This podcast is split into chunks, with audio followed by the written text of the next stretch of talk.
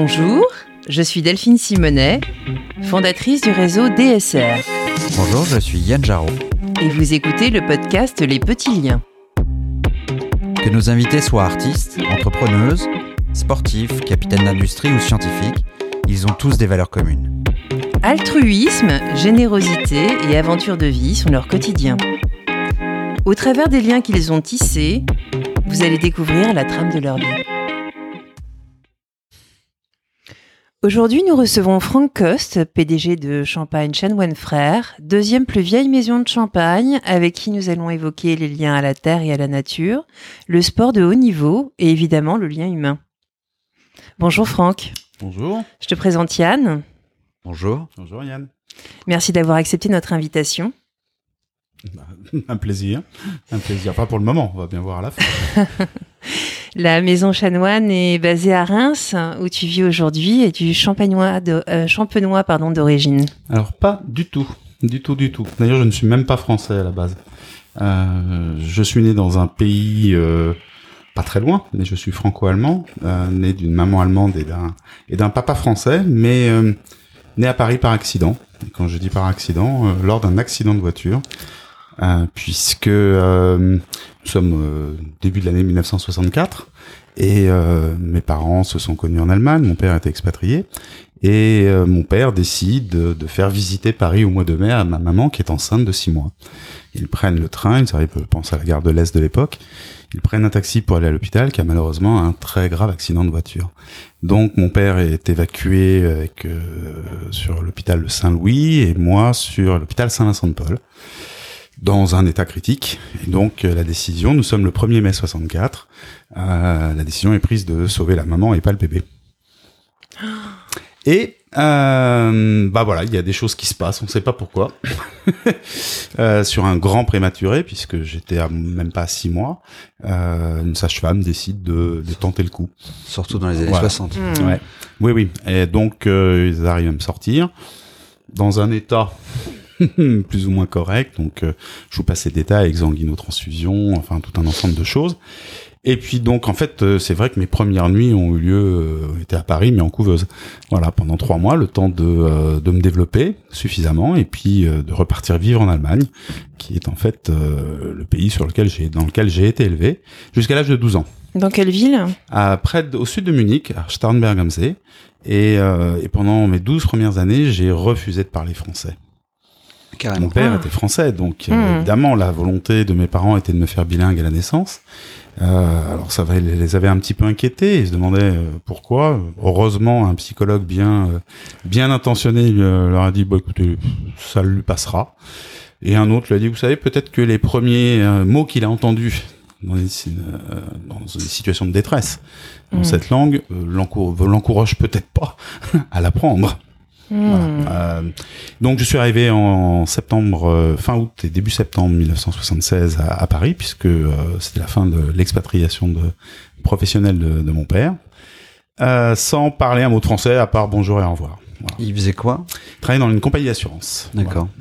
Et, et à l'époque, j'avais donc été élevé entre Munich et puis Garmisch, et donc j'avais développé une passion pour le ski, dont on reparlera plus tard, mais elle vient de là. Parce qu'effectivement, euh, tous les jeudis de l'époque, euh, Oui, parce qu'à l'époque, Voilà. la journée des enfants, c'était jeudi.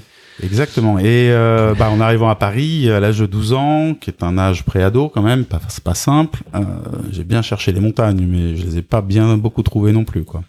Et donc, euh, pour euh, faire passer un petit peu la pilule de l'impatriation, mes parents ont dit, t'inquiète pas, tu continueras à skier. Voilà.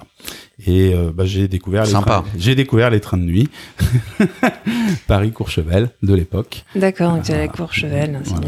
bien. Et euh, du coup, euh, ok, vous donc vous rentrez, euh, vous rentrez en France, euh, le contrat se finit. Mhm. Euh, vous habitez dans quel coin Euh, Alors, on habite en région parisienne, euh, à Cachan, exactement. Voilà.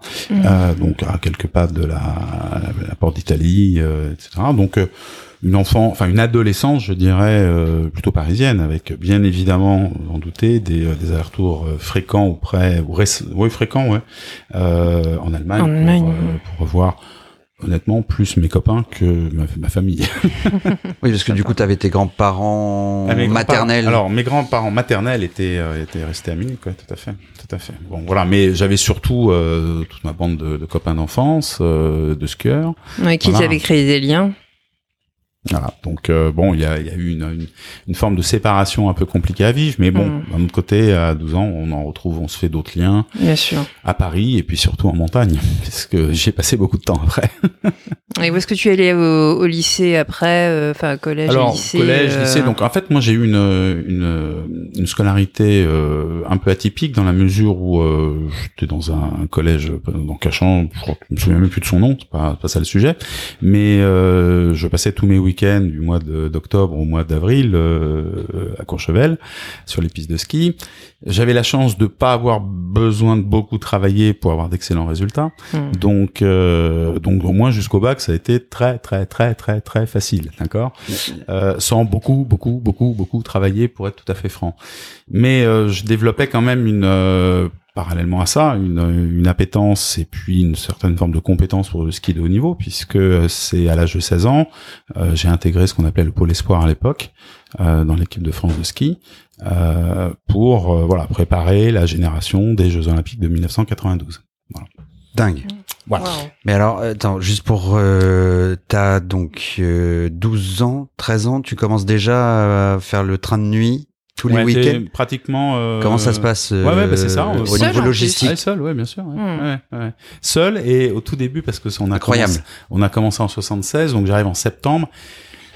Euh, les premiers allers-retours ont lieu en novembre, euh, mais je vous rappelle que deux mois avant, je parle pas un mot de français. Ah ouais, incroyable. Et, euh, et en fait, par la force des choses, euh, on s'y met vite, quoi. Quand on a envie, quand on est motivé, on s'y met.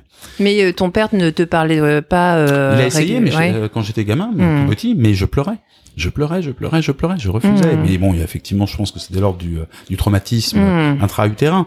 Mais euh, bon, bah voilà, mais c'était inconscient. Il n'y avait pas de, de- de volonté de ma part ou d'opposition majeure vis-à-vis de la langue. Donc une fois que euh, tout ça a été euh, avalé, Digéré, ouais. exactement, Hmm. euh, et qu'il y avait quelque chose d'autre qui s'offrait à moi, euh, notamment le ski et le ski de haut niveau, qui était une vraie passion. Bah euh, voilà, faut se, dé- faut se débrouiller quoi. Pourquoi Donc, euh, Courchevel? alors, bah, tout simplement parce que quand mes parents sont arrivés, ils connaissaient pas bien non plus euh, cet univers-là. Alors, c'était pas le Courchevel de l'époque, hein, c'était euh, Oui, oui. voilà, tu vois ce que je veux dire. Ouais, ouais. voilà, On n'était a- pas sur du sur de la fibre carbone. Non, voilà, exactement, voilà, tout à fait. euh, bon, je tiens quand même à préciser que Pinturo, qui est aujourd'hui Alexis, euh, champion du monde de ski, est quand même issu de, de, de, de Courchevel, qui a un- une très, Ah très belle, un très, très très beau belle école de ski, et surtout une très belle école de ski. Donc euh, voilà. Et donc, euh, donc j'ai eu cette chance de pouvoir, euh, même à l'époque, pouvoir euh, intégrer cette école. Euh, puis bah voilà, de suivre tout le processus des jeunes petits, plutôt savoyards, qui qui développent leur passion, dont euh, 99% font leur métier d'ailleurs, puisque pendant ce- ces, ces périodes-là, on nous prépare au monitorat, qui a d'ailleurs été mon premier métier, moniteur de ski. Parce qu'une fois que j'ai intégré l'école de commerce, euh, j'ai trouvé ça drôle d'aller faire mes premiers stages au Club Med comme moniteur de ski. Moi. Ah, génial. Oh non, ouais. on, on- on reviendra là-dessus. Et euh, donc, euh, c'était euh, à Courchevel aussi ou c'était un peu partout euh, Non, non, alors dans- l'école, l'école et les entraînements avaient lieu effectivement à Courchevel, mais après les compétitions euh, sont d'abord euh, départementales, puis régionales, puis nationales. Donc, euh, t'es amené à skier un peu partout en France. Et puis, euh, une fois que tu es en, intégré dans cette équipe, tu, euh, tu tournes ce qu'on appelle en Coupe d'Europe. Et là, euh, tu vas skier dans les compétitions en Suisse, en Autriche. euh, Et t'es toujours pas en sport-études. et alors, c'est l'équivalent, quasiment l'équivalent d'un sport-études, pour être tout à fait franc, euh, mais c'est euh, du 1er janvier au 31 décembre. Donc, euh, j'arrivais à assez bien gérer les deux. Voilà. C'est-à-dire que je faisais même mes préparations physiques dans la cour de récréation quand je remontais sur Paris. Donc, euh, parce que j'ai jamais eu vraiment un physique de, de skieur, moi, quand même. C'est ça le, le paradoxe. Et d'ailleurs, euh, je, je, je garde un, un, un truc qui m'a frappé, mais qui continue euh, 40 ans, quand je dis 40, c'est facile, hein, presque 50 ans après, à me marquer, professionnellement parlant. C'est euh, mon premier entraîneur qui me disait, voilà, dans la préparation physique, à un moment il me dit, mais arrête de pousser de la fonte, tu vois, faut préparer normalement la musculature du, du bas des jambes, hein, pour puis des cuisses, pour pouvoir soutenir les efforts. Il me dit, arrête, arrête, on fera jamais de toi une bête là-dessus. Travaille tes points forts. Hmm. Qui était Et j'avais euh, une, fa- une façon de, de skier, notamment techniquement, ça s'appelle les, les bananes. Donc les bananes, c'est des doubles portes et qui nécessitent des appuis extérieurs pied gauche. Euh, assez marqués, euh, voilà, qui me permettaient bizarrement de, de reprendre du temps là où j'en perdais, voilà. Et, et c'était mon point fort. Et il me dit non non mais euh, dans la vie il faut jamais travailler ses points faibles, c'est chiant. et mais ça a été une révélation. T'as des liens Travail, encore, t'es- ouais. Malheureusement, il est, il est décédé, Il- mais euh, j'ai gardé êtes liés, ouais, ouais. très très longtemps parce que Bah, parce tu- que à un moment, tu passais plus de temps avec lui qu'avec tes parents, presque. entre autres, et puis euh, puis ça, ça m'a ça m'a sidéré parce Ouais, que euh, ça a été une révélation pour moi, Ça t'a servi ensuite dans ta vie professionnelle ou- professionnelle et Hmm. personnelle, y compris dans euh, la capacité à, à, à élever les enfants. Hmm. Voilà. À un moment, je me suis rendu compte que, euh, et dans les deux garçons que, que, que nous avons eu avec mon épouse, euh, il y en a un plutôt matheux et un plutôt littéraire, on va dire, hein, pour simplifier. Même si j'aime pas ça, mais il y avait quand même des. Eh ben, on n'a jamais emmerdé le matheux avec euh, avec Oui. Victor Hugo, hein, du Mm. moment qu'il faisait sujet verbe complément et potentiellement une relative, il pouvait survivre. Par contre, il s'est éclaté dans les maths et euh, il a eu 20 sur 20 euh, au bac. Et l'autre, pareil. Bon, alors, il fallait faire quand même les pourcentages et des ratios, on est d'accord, mais le reste, bon, les nombres irrationnels ou les polynomiales d'ordre complexe, on a... bon, ok, bah euh, voilà, si Victor Hugo et tout ça, bah lui, il a fait Sciences Po. Voilà. et, et, et, et même en technique de management, aujourd'hui, euh, je continue à, à, à prêcher ça auprès de mes équipes directes ou même le direct, c'est voilà, si alors évidemment, il faut pas que le point faible soit rédhibitoire, éliminatoire, d'accord? Faut pas le zéro. OK. Mais euh, qu'est-ce qui fait la différence? C'est pas tout le monde à la moyenne. Ce qui fait la différence, Non, c'est les marqueurs forts.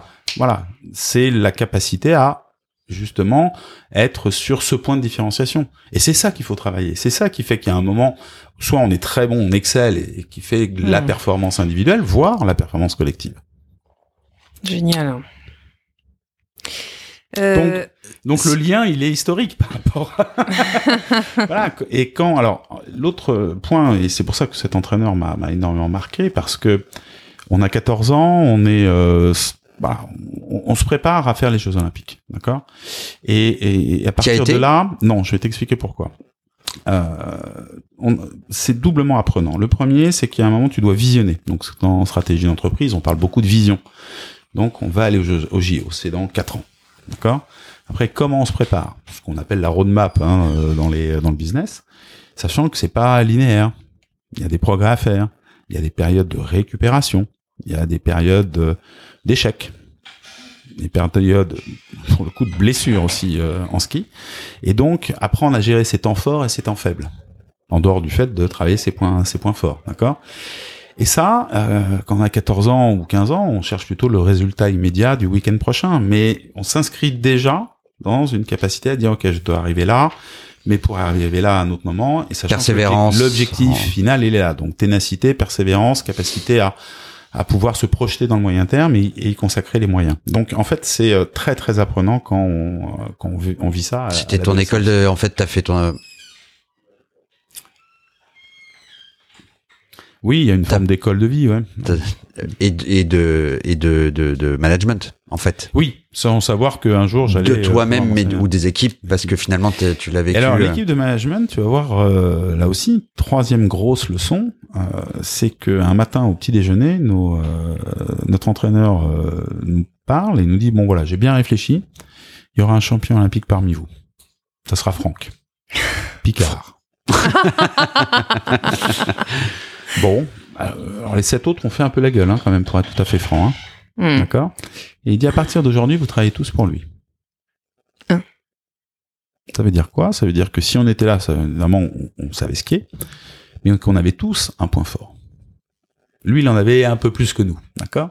Et donc, son processus et sa demande et, euh, et le travail d'équipe qu'il nous a demandé, c'est de dire à partir d'aujourd'hui, vous allez skier avec Franck jusqu'à ce qu'il chope, il intègre par mimétisme ou par toutes vos, Tout- tous vos points Moi, mes forts, fameuses ouais. prises de banane appui pied gauche, on a fait des milliers de virages à 80-90 km heure l'un à côté de l'autre, jusqu'à ce que le mon geste devienne le sien. Et puis avec un autre, c'était le départ, avec un autre, c'est les compressions, etc. Et quand Franck a été euh, champion olympique, il nous a réunis au saisie chez lui pour euh, avec une réplique de sa médaille d'or. Ah, Ah, c'est génial. beau.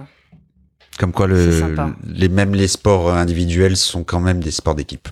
Exactement, parce que euh, on, on peut avoir tendance dans le ski à l'oublier, premièrement, alors que il y a quand même les préparateurs Non, mais physiques, c'est les ça. préparateurs de matériel qui sont euh, et qui étaient déjà très importants. Alors aujourd'hui, je te dis pas, hein, c'est euh, c'est phénoménal. Bah, c'est des ingénieurs euh, top Ah, niveau. Il y a euh, cette façon. Alors, je suis pas sûr que ça se passe toujours comme ça dans toutes les équipes de ski. Mais quand je vois le succès d'Alexis Pinturo euh, l'hiver dernier au championnat du monde, probable. qui est pourtant euh, qui a pris du recul hein, il y a trois ans avec euh, avec la fédération, mais qui est revenu en partie, d'accord, Alors, avec des règles, des processus un peu nouveaux. Euh, ça me fait bien penser que ça peut être un sport d'équipe aussi. voilà. Et est-ce que tu faisais euh, tes études en... et euh, le sport en parallèle? Est-ce que c'était un sport-études ou est-ce que c'était vraiment très Non, distinct c'était Très ou- distinct, il n'y avait pas de sport-études. Et puis, euh, donc, à un moment, euh, je me blesse. Et puis surtout, il y a un moment, mes parents sifflent la fin de la récré, quoi. D'accord. Bon, allez, va, va en prépa. Si t'as fini de prendre l'air, là, c'est bon, va en prépa, tu vas voir, ça va mieux se passer. C'était Voilà. effectivement la, la question d'après, c'est à quel moment euh, qui prend la décision de que tu quittes le sport Est-ce que euh, C'était une décision très honnêtement paterne, enfin, parentale. Donc ça aurait pu être une blessure, ça aurait Alors, pu. mais qui euh, Mm. tombait à un moment où effectivement il y avait une blessure euh, assez grave, euh, qui nécessitait, euh, enfin qui a nécessité effectivement beaucoup beaucoup de, de, de, de temps de récupération. Il y avait le fait que euh, on arrivait au bout d'un cycle au niveau, voilà, et voilà. Je peux pas dire que j'en étais totalement peiné avec le recul, d'accord? Euh, déçu peut-être et encore. Mais il y a un moment, il y a, voilà, quand la décision parentale est tombée, il y avait une forme d'évidence. Et je l'ai, honnêtement, je l'ai pas mal vécu. Voilà. Par contre, euh, quand tu arrives en prépa et que t'as pas été à bosser- habitué à bosser, ça fait drôle là. Alors oui et non. Enfin bosser, euh, bachoter, euh, Bachoter, hein, voilà. Ouais. Mais euh, mais bosser si. Oui, mais pas dans le. cette rigueur, cette routine que tu t'es imposée pendant routine, des mais, années. euh, euh, mais oui, mais après sur des matières spécifiques, euh, j'avais j'avais pris du retard. Oui, hein, t'es passé du, du physique à l'intellectuel en fait. C'est Ouais. euh, Oui, et puis euh, Et- j'avais beau euh, je bénéficier d'une très belle mémoire euh, graphique ou visuelle surtout, qui me permet d'imprimer assez vite euh, euh, des choses, mais j'avais pris trop de retard, soyons clairs. Euh, voilà. Mais, bon, que- quand on a son bac euh, C de l'époque, alors ça fait un peu vieux, vieux schnock hein, quand je dis ça, mais euh, un bac C avec euh, 17 et demi de moyenne, euh, bon, bon, ça devrait aller quoi. hein. bah, pas tout à fait quand même. Et est-ce que ton expérience de vie euh, en équipe de ski t'a permis de t'adapter plus facilement en fait à la vie estudiantine ou euh, Non, je trouve qu'elle m'a été beaucoup plus euh, utile pendant le début de ma vie professionnelle. hmm, Euh, parce que dans la vie estudiantine, euh, comme c'était un processus, alors je dis bien un processus de bachotage, hein, euh, qui avait pas beaucoup de sens pour moi à ce moment-là, d'accord? Euh, faut se créer de nouveaux repères, faut euh, faut comprendre comment ça marche. Euh, puis j'étais j'étais toujours un petit peu un peu à l'écart parce que euh, j'étais quand même le mec qu'on n'avait pas vu pendant euh, pendant un bon moment quoi. hein. Donc parce que voilà, il allait il allait dans les montagnes faire des boules de neige. Donc euh, il y avait une différence d'âge avec les autres alors euh, bah oui parce ou- que euh, en fait moi j'ai des j'avais deux ans d'avance donc euh, donc il y avait ce décalage. Euh, j'étais physiquement lourd donc quasiment un peu bouboule donc un peu complexé. Voilà, avec un accent allemand à couper un peu au couteau quand je parlais français. Donc euh, Ce qui est étonnant quand on t'écoute aujourd'hui en fait, hein, parce oui, que ouais. Bon, il y a encore quelques petits. euh, Ouais, mais tu les gardes pour le souvenir. Voilà, exactement. Ta petite Madeleine de Proust. C'est petite Madeleine, voilà. Donc, euh, donc c'était pas forcément des, des, des facteurs d'intégration et, très honnêtement, j'ai pas réussi ma prépa. Donc, euh, que t'as fait où? à Lavoisier, ici Lavoisier dans, dans Paris et puis. Euh, Donc la prépa HEC classique, euh, ouais, et donc euh, déception de pas avoir une des trois euh, parisiennes. Exactement. Voilà. Donc, euh, on prend un plan B qui a été, alors là, pour le coup, je pense la meilleure euh, décision que j'ai pu prendre. Soutenu par tes parents, Ouais, ouais, toujours. ouais, qui m'ont dit. Euh... oh oui, parce que alors moi, j'étais pas loin de vouloir retourner skier, hein, quand même, hein, euh, pour être tout à fait franc. Euh, bon, mais Ouais, diriger le SF de, donc euh, non, non, ça a été bien parce que je suis entré dans ce qu'on appelle une école de, de deuxième niveau, hein, mais bon, euh, mais par contre, j'y étais à l'aise, à l'aise, parce que quand même l'année de prépa m'avait remis euh, un peu d'équerre dans les dans les process et dans la façon de travailler, voire très à l'aise. Donc, j'ai fait plein de plein de choses pendant euh, pendant mon école. Donc euh, j'ai monté mes, mes premières entreprises à ce moment-là que j'ai revendues. Enfin bon, et tout Ah en oui, quand me même. préparant à, euh, à un début de vie euh, professionnelle salarié classique quoi. Mais euh, grâce euh, grâce au temps que j'avais, euh, j'ai pu me frotter à mes premières expériences de comment euh, on séduit un client, comment on lui vend quelque chose, comment on se fait payer, comment on se source, comment on fait produire, et comment, euh, à bout d'un moment, euh, on met tout ça dans un élément comptable pour aller vers les banques en disant il me faut, alors c'était des francs à l'époque. bon, alors comme vous comprenez bien, il me faut, il me faut 200 000 francs. Oui, jeune homme. Euh, vous avez quel âge? Ouais, à l'époque, Bon. c'est- c'est- 17 ans. Bah écoutez, revenez nous voir un peu. Allez, non mais quand je vois aujourd'hui un gamin euh, que normalement constitué à 15 ans euh, peut monter sa start-up, Ouais. euh, vous imaginez pas ce que ça donnait dans les années 80. Hein. C'était pas du tout, du tout, du tout euh, la même limonade. Hein. Moi, je me souviens être allé voir les banquiers dans l'histoire que je vous raconte, ils m'ont rayonné, rayonné. évidemment. Voilà. C'était quoi le comme type d'entreprise C'était du, Oh. du produit, du service ou... C'est du service. Non, c'était du service. Euh, je trouve, et alors c'est amusant parce que je m'en sers encore un petit peu de temps en temps dans les réflexes. Euh, je trouvais très intéressant de pousser dans le marketing direct. J'avais monté une, une agence avec euh, euh, où euh, globalement je trouvais qu'on pouvait sourcer des adresses. Déjà à l'époque, c'était pas des adresses mail, mais assez facilement, qu'on pouvait euh, les trier assez facilement, donc en gros euh, les enrichir, ok, et puis les vendre assez facilement.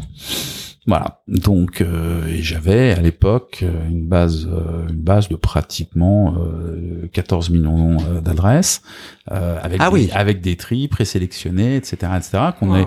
et qu'on a j'avais été vendre euh, très bêtement à euh, des gens comme Danone euh. Bien sûr. C'était Ouais, que des que des adresses françaises? Oui oui oui oui, honnêtement à ce stade on était que, Ah que- oui, oui. Ouais. Mais euh, le Et donc ça se passait comment? Vous, vous- en fait vous rentriez à la mano euh, le bottin? Exact. Alors là, c'est là où on avait été malin, c'est que le bottin était une source, mais c'était pas la source unique quand même. D'accord? Euh, ce qui était intéressant après, c'était de pouvoir enrichir ces données. Si tu as que le nom et l'adresse, il, il te faut d'autres d'autres éléments. Donc, euh, on avait inventé des euh, quelques modèles mathématiques euh, qu'on commençait euh, à, à- à mettre en place sur les, le Excel de début de début, tu vois, parce que ça, faut, enfin, faut se remettre ça dans Oui, le, c'est formule, oui. voilà, avec les Mm. formules mathématiques, avec des tris, avec des cases où on enrichissait tout ça, et ce qui nous permettait de euh, de pouvoir proposer à la vente des ménages ciblés sur euh, la ménagère de moins de 50 ans, euh, euh, provinciale ou rurale, blonde ou brune, euh, voilà. Donc euh, on arrivait à voilà. Et puis bah euh, euh, à un moment je dis c'est bien, soit je passe, euh, je continue euh, à la développer. Euh, soit je fais autre chose, puis je me dis je fais autre chose, j'ai encore plein de trucs à apprendre.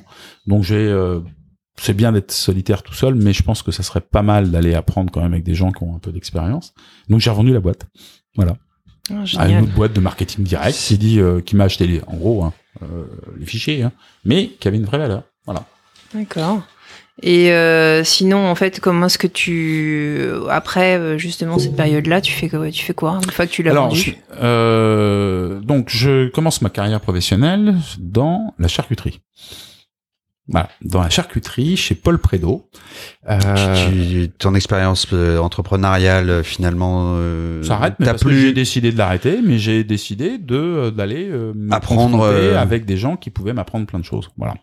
Et donc euh, donc j'ai eu cette opportunité de rejoindre cette entreprise qui était une une PME ETI, mais enfin bon qui frôlait pas le- familiale familiale dirigée par Alain Prédo himself, qui était un grand moment, un grand bonhomme dans ma vie lui aussi. Euh, Tu as tissé des liens importants avec lui euh, non, pas très important. Plus avec mon patron direct, qui était euh, le directeur export de l'époque. Mais non, non, Alain Prédo, c'était un monument dans le- dans, dans l'entreprise. Mais c'est un monsieur qui m'a marqué sur... euh, le, le fils de Paul ou oui, exactement, ouais, tout à fait. Et euh, qui m'a marqué sur euh, trois aspects. Sa, sa, sa brillance euh, intellectuelle au sens de sa vision. Et donc oui, Alain Prédo était euh, quelqu'un qui m'avait euh, vraiment impressionné dans sa vision, dans ses compétences et des fois aussi dans sa capacité à mettre des coups de gueule. Euh, mais au, global, euh, lui qui faisait de la charcuterie industrielle, il a décidé à un moment de euh, diviser par 10 sa gamme de produits pour faire le fouet, donc et faire du marketing sur euh, du jambon euh, qui se vendait Blanc. euh, blanc, voilà. Euh, quand ça criait un petit peu à Gonesse, là où il y avait les, les usines, il était capable de descendre euh, dans, dans, dans, dans l'usine pour désosser les jambons. Il dit, mais qu'est-ce que vous, vous m'embêtez, vous râlez, vous avez quatre minutes, allez, envoie-moi les jambons, je vais te montrer, on peut faire ça en deux minutes. Mais je l'ai vu faire, c'était impressionnant. Il te faisait ça pendant une demi-heure, tout le monde, bah, évidemment, disait, bah, voilà, s'il le fait, on va peut-être... euh, mais d'un autre côté, je l'ai vu aussi envoyer balader une, euh, une machine à écrire. Alors bon, les jeunes ne savent pas ce que c'est, mais ça a existé du, de colère euh, du haut de son bureau. Donc euh, voilà, mais ça c'était plus le gimmick. Mais euh, voilà, Et donc j'avais beaucoup de respect pour ce monsieur. De fait. charismatique, quoi. Ouais. Mm. Ouais, et puis euh, puis visionnaire quand même. Voilà, parce que de sa petite charcuterie industrielle, il en avait fait un beau groupe et qui malheureusement à son à son décès a périclité. Voilà, Mhm. Donc, comme quoi. Voilà. Donc voilà, et donc je, je rentre dans cette entreprise. Alors je sais rien faire, d'accord, parce que c'est normal, je sors de l'école. La seule chose que je sais à peu près bien faire, c'est parler allemand. Et que t'es malin. ok donc T'as développé sais. le, le, Le marché allemand. marché allemand. Ah, c'est génial. Voilà. Donc, euh, et alors, euh, ce qui m'intéressait, c'était bien sûr euh, d'apprendre la, la vente, la négociation, mais aussi le marketing. Et donc, mon directeur export me, me dit à ce moment-là, il me dit, bah, écoute, pas de problème. Pendant six mois, tous les week-ends, tu vas faire les animations dégustation en Allemagne pour aller euh, convaincre la ménagère de plus de 50 ans allemande d'acheter euh, le foie gras français et le, et le fouet de Paul Prédo. Alors, ça a été C'est formateur. c'est formateur, c'est ce que j'allais dire. je l'ai haï, je l'ai haï, haï pendant un certain temps, d'accord? Parce que euh, parce que c'est voilà, on a fait bac plus 4, bac plus 5 euh, et puis bah on est effectivement dans Ouais, les passer rayons, ses euh, week-ends avec dans les euh, rayons de des... supermarché. J'ai retourné etc. au bas de l'échelle, mais voilà, heureusement que je l'ai fait. Mm. Heureusement que je l'ai fait. Euh, alors après, pendant quelques années, je pouvais plus mettre les pieds dans un supermarché. hein. Ma femme avait du mal à comprendre pourquoi, mais voilà. Mais Petit non, c'est très très très très formateur sur euh, également, effectivement, il avait raison, hein, sur comment euh, le consommateur réagit au produit. Voilà. Euh, comment tu lui fais acheter ça, et puis passer cette Toi, période, euh, la chance que j'avais, c'est qu'il me dit bah maintenant que tu as fait euh, la preuve que tu connais euh, le consommateur, tu vas aller négocier en centrale les référencements nécessaires, donc mes premières armes de négociateur en grande distribution euh, allemande, où je me suis fait plumer pendant les deux premiers mois quand même. Hein, J'avais pas vu les retourner, et euh, mon patron au lieu de me virer, parce qu'il aurait peut-être pu ou dû faire, j'en sais rien, m'a dit bah écoute, euh, tu vas aller en formation négociateur parce que t'en as un peu besoin. Oui chef, ça tombe bien, j'étais venu pour me former moi. Mm. Et donc, euh, je suis resté cinq ans. J'étais très bien, une belle boîte familiale. Et puis un jour, j'ai été, euh, j'ai été chassé. Donc moi, je suis un garçon curieux. Donc, euh, donc je vois. Et puis on me dit, alors, comment vous dire? J'ai dit, Comment vous dire quoi? Bah, Allez-y. bah, c'est pour une entreprise un peu particulière. Oui. C'est quoi? Et puis je sentais le, le, le- le- le cabinet un peu. Alors voilà, c'est pour la Seita. Alors pour les, euh, les plus jeunes d'entre nous qui savent pas ce qu'était la Seita, c'était le monopole des, euh, des cigarettes et des tabacs et allumettes en France. Alors le tabac n'avait pas encore la, le, si mauvaise presse que ce que ça peut avoir aujourd'hui, d'accord? Mais bon, c'était un peu un univers très particulier quand même. Et alors moi, au contraire, ça m'a totalement excité cette histoire. Moi qui La voulais faire du qui marketing, produisait la- Mm. les Gauloises, ouais, qui est, gitane, voilà, etc. voilà. notamment. Est-ce que Et- t'es toi-même amateur de cigares? Alors, je le suis devenu après, Euh, mais euh, à l'époque non. Par contre, j'étais fumeur. Et, euh, et, ça m'a excité parce que je me dis, bah alors, s'il y a bien un produit où, il y a du marketing, c'est bien ça. Et comme je voulais apprendre le marketing, bingo, alors on y va. En disant, j'y vais 2-3 ans, puis après, j'irai faire autre chose de ma vie professionnelle. J'y suis resté 18 ans. Ah, Génial. Euh, ensuite, tu as travaillé dans la branche euh, marocaine pendant trois ans. Ah alors il s'est passé plein d'autres choses avant Mhm. parce que euh, donc je rentre comme euh, pas enfin ce qu'on appelait les chefs de marché Europe du Nord donc euh, évidemment encore une fois avec l'Allemagne assez rapidement au bout de trois ans on me confie la direction de toute la zone Afrique Moyen-Orient qui était la plus grosse zone mais avec un défi euh, fort le plus la plus grosse zone de, en termes de volume d'activité avec des usines en Afrique etc mais en me disant bon votre mission si vous l'acceptez c'est que c'est là où on perd le plus d'argent aussi donc, il faut rendre le truc rentable. Bon, ok, donc on réfléchit. Euh, J'avais plus de 120 personnes à l'époque hein, sur l'ensemble des pays, donc je faisais mes premières armes de management, et surtout j'étais le plus jeune, j'avais été nommé à 27 ans, avec des expats de les vieux de la vieille qui m'ont, mais alors ils m'ont pourri la vie. Bon, je leur en veux pas parce que j'ai appris, mais mon Dieu, voilà. Donc avant que je comprenne tout ça, que mais au bout de trois ans, la zone était rentable. Voilà. Euh, ensuite, je suis passé en fusion-acquisition, donc je suis retourné à l'école, faire euh, HEC à Jouy-en-Josas pour euh, là rentrer dans le monde de, vraiment de la En finance. fusion-acquisition, mais Ouais. toujours pour la... Toujours pour la Saïta. Donc en fait, tous les trois ans, ils me proposaient un truc. Donc, euh, Génial.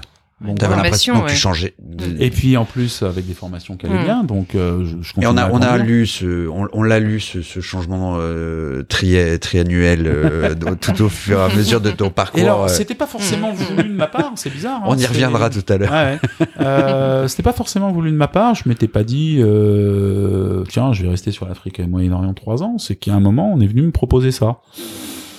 Bon, euh, donc voilà. Et puis euh, donc fusion acquisition. Et puis dans là-dedans, j'ai fait quand même des beaux dossiers sur euh, l'acquisition du numéro 2 des cigares aux États-Unis euh, pour conférer à la CETA une place de leadership mondial.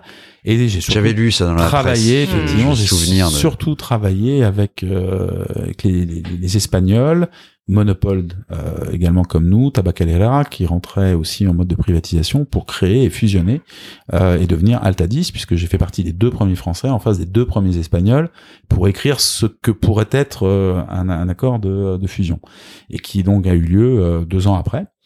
Euh, donc c'était, euh, bah, on touche quand même au début de ce qui est un peu de la stratégie d'entreprise, quoi. Voilà, donc euh, c'est Plus que ça quand même. Plus que ça, euh, et puis, euh, on, Faire fu- une on fusionne, euh, on devient le numéro un mondial des cigares. Je suis euh, toujours en fusion-acquisition et on finit, je finalise avec mes amis espagnols l'accord de rachat des marques cubaines euh, donc Coiba, Monte Cristo, etc., avec la partie cubaine. Et avec un grand moment dans ma vie, c'est qu'au moment de la signature du contrat, Vous partez là-bas pour. euh, ah bah j'ai passé beaucoup de temps hein, quand même pour euh, parce que voilà c'était lourd c'était compliqué il y a des gros enjeux financiers mais au moment de la signature on a eu le droit quand même euh, au discours de Fidel Castro deux heures bon Ce qui est très court pour lui. Oui mais Parce que les gens qui- ne savent pas forcément, Ah, euh, pour- en tout cas pour les plus jeunes des- auditeurs, c'était 6-8 heures. Ah ouais, ouais. c'était impressionnant C'est mais déjà deux heures sur ce contrat, alors certes qui se chiffrait en millions de dollars, mais quand même deux heures il nous a fait là-dessus. Et je vais être tout à fait franc, euh, je pense qu'on partage pas tout à fait les mêmes idées politiques, euh, mais mais il m'a impressionné le monsieur. Il Ouais. m'a impressionné. Voilà. Euh, rentrait dedans, il prenait le micro dans un espagnol cubain. Je pense que j'ai compris un mot sur deux, euh, bien que je parle correctement l'espagnol. Mais dans tout, quoi. Il... Impressionnant. Ouais, ça reste un grand moment de ma vie professionnelle, ça, ce- cette rencontre-là. Furtive, mais impressionnante. Et puis, bah, on finit ça. euh, et puis, dans, bah, dans, dans, dans, dans, le parcours professionnel, toujours à CETA, euh, on vient d'être numéro un mondial du cigare, donc on me confie la direction générale Europe de cette activité-là. Voilà. Et là, forcément, tu apprends non seulement à déguster le cigare, à faire le cigare, et euh, potentiellement à l'apprécier. On t'en remettra un tout à l'heure. Euh, donc ensuite tu as donc travaillé aussi euh, on a non la, la, la branche marocaine on, y arrive. c'est on y arrive D'accord. ouais, ouais. Euh, oui, donc euh, donc je travaille six ans à la tête de la cigare. Euh, Là, je m'éclate, donc c'est pas c'est pas trois ans dans les cycles. Et on, on me propose de prendre la direction générale à Casablanca de la régie des tabacs que euh, l'Altadis avait euh, euh, acheté euh, deux ans et demi avant. Sachant que t'avais re- t'avais déjà remonté tout le marché en, en le rendant euh, Alors, rentable. non, pas encore. Attends, attends, attends, tu vas voir, j'arrive. Ah oui, oui, Si non, mais j'essaie de alors le cigare, le cigare, oui, mais j'arrive au Maroc, on a, euh, on a acheté euh, effectivement euh, parce que c'était la privatisation, donc euh, c'était un bid international. On a payé cher, payé cher. Il y a une première équipe d'expats euh, qui part avec un premier directeur général qui fait un super boulot de remise en ordre, pour pas dire autre chose, d'accord? Mais il va, il pousse un peu euh, le bouchon un petit peu loin et donc il met le, il met le monopole en grève. Et là, quand vous avez le monopole des tabacs euh, au Maroc en, en grève, il se passe trois choses. Le roi vous appelle. Exactement. elles sont où, elles sont où? Mes Malboro D'accord? Voilà. Deuxièmement, tu as le ministre des Finances qui appelle en disant Hum, elles sont où mes rentrées fiscales? 3% du budget de l'État quand même. Mm. Puis accessoirement, il y a le groupe qui dit euh, bon, on a acheté ça assez cher. Ça serait bien que euh, Ça ça, recommence à fonctionner pour faire euh, pour, pour payer la dette d'acquisition. Et donc, euh, soyons clairs, Yves qui avait fait un super boulot, bah euh, voilà, Yves, on lui a demandé de rentrer, et moi je suis parti en mode pompier dans une boîte en grève, quoi. Vous connaissiez euh, ouais, ouais, on s'appréciait en plus. Donc, euh, c'était un polytech brillantissime, mais qui de temps en temps euh, poussait euh, mamie un peu loin dans les orties et ça pouvait faire mal, quoi. Mais euh, voilà. Et donc, euh, Tu je- penses qu'en du coup on t'a envoyé passe au-delà du, de ta connaissance euh, Des marchés, euh, des marchés, c'est ton hum- humanité finalement euh, je pense qui a alors, joué je sais un pas peu. si c'est l'humanité, mais, Non, mais au moins la relation sociale. Voilà, exactement. Comment est-ce que tu as vécu l'expatriation? Alors, moi, je, super bien. Parce que c'était pas la première. euh, j'ai la chance de parler. Je parlais à l'époque six langues, donc euh, du coup, euh, je me dis tiens, c'est chouette, je vais apprendre l'arabe. Et, euh, et donc j'ai appris l'arabe. Bah voilà, c'est pas, Génial. compli- c'est pas compliqué. Enfin, c'est pas compliqué. Attention. Et comment est-ce que tu as appris six langues aussi Parce que bon, donc a- allemand, le français, du français. coup Le euh, français en, peu, en voilà. 2-2 pour le ski. Voilà. Anglais, espa- espagnol, espagnol à l'éc- italien. à l'école, euh, les, les trois à l'école ou euh, Alors l'espagnol, je l'avais pris effectivement en comment dirais-je en troisième langue à l'école. Ouais. Et puis Oui, puisque t'avais l'italien, déjà parce 20 sur qu'à un moment, 20, chez Paul Prédo, je suis parti euh, un an euh, à Milan. Ah ouais, Voilà pour monter la filiale euh, italienne de Paul Prédo. Ah, génial. Donc euh, donc ça m'a donné cette euh. Mais bon voilà, il y a des gens qui euh, qui sont musiciens. Moi je le suis pas, mais pour moi c'est pas compliqué d'apprendre une d'apprendre une langue. Alors je dis bien de l'apprendre pouvoir tenir une discussion courante, hein, euh, euh, faire de la philosophie, euh, un peu plus compliqué. Et alors pour l'arabe, c'est plutôt la darija que donc le, le, le, le- marocain, hein, d'accord? Mais je me suis tapé quand même euh, tous les cours d'écriture. Là, c'est une autre Ah histoire. ouais. Ouais, parce que là, on retombe euh, en école primaire hein, quand même. Et donc, j'avais pris. En fait, pourquoi j'apprenais l'arabe? J'avais pas besoin fondamentalement. Le Maroc, tout le monde parle, parle français, mais je suis intimement convaincu que euh, une langue, c'est le reflet d'une structure mentale, une façon de penser, d'accord? Et donc, à minima, comprendre comment cette langue fonctionne, au sens de sa syntaxe, au sens de ses règles, etc. J'en avais besoin pour comprendre lorsqu'un Marocain me disait oui ou non ou Inch'Allah, qu'est-ce qui se passait dans sa tête. Voilà. Et donc c'est pour ça que, euh, en fait, tous les vendredis midi, j'avais pris un prof d'arabe qui venait au bureau, on allait manger le couscous tous les deux. Et puis d'abord, je lui demandais de me parler de la culture marocaine, etc. Alors au tout début en français, puis de plus en plus, euh, un coup de français, un coup de, un coup d'arabe, un coup d'écriture euh, compliqué. Et, euh, et ce qui m'a permis assez rapidement, euh, dans une usine en grève, d'aller euh, quand même aller voir les, les salariés, et leur causer avec, mes, mes mots d'arabe, quoi. Et puis de remettre tout le monde dans un projet d'entreprise où chacun pouvait s'y retrouver dans une conscience du temps qui est pas du tout la même que la nôtre. Nous, on fait des business plans à 5 ans, et, euh, la vision, tu vois. Ouais. Ouais, là, pff, Inch'Allah, ouais, Inch'Allah, si Dieu le veut, d'accord, ouais. Euh, mais demain matin, il se passe quoi, quoi? Donc, euh, et j'ai vite compris grâce à grâce à cette appréhension culturelle que euh, le Maroc, en tout cas, n'est pas fondamentalement un pays d'organisation, mais c'est un pays de mobilisation. Ils ont une capacité à se mobiliser, à faire des miracles.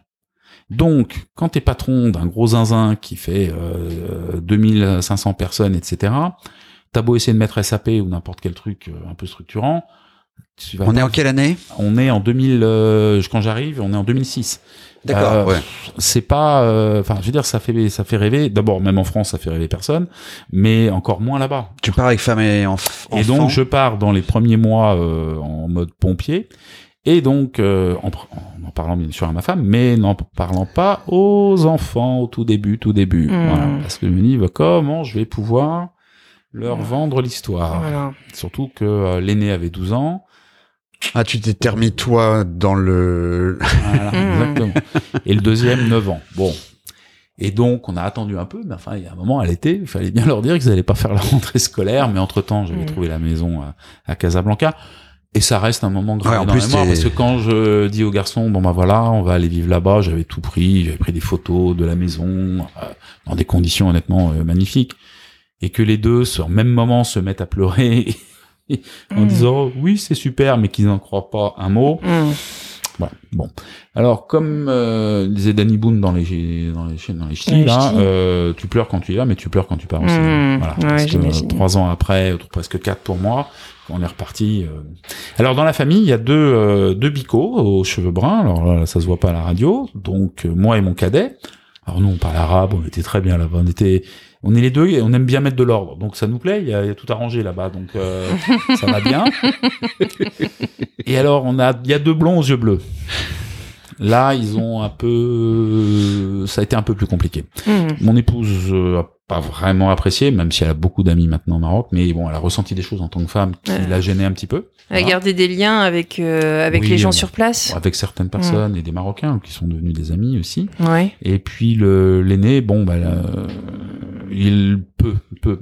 Par contre, quand il est rentré à Sciences Po, qu'est-ce qu'il a pris comme option? Arabe. Alors que pendant trois ans sur place, il a jamais voulu. Ouais, mais bon, Prendre un ça permettait Mais de, choper des points.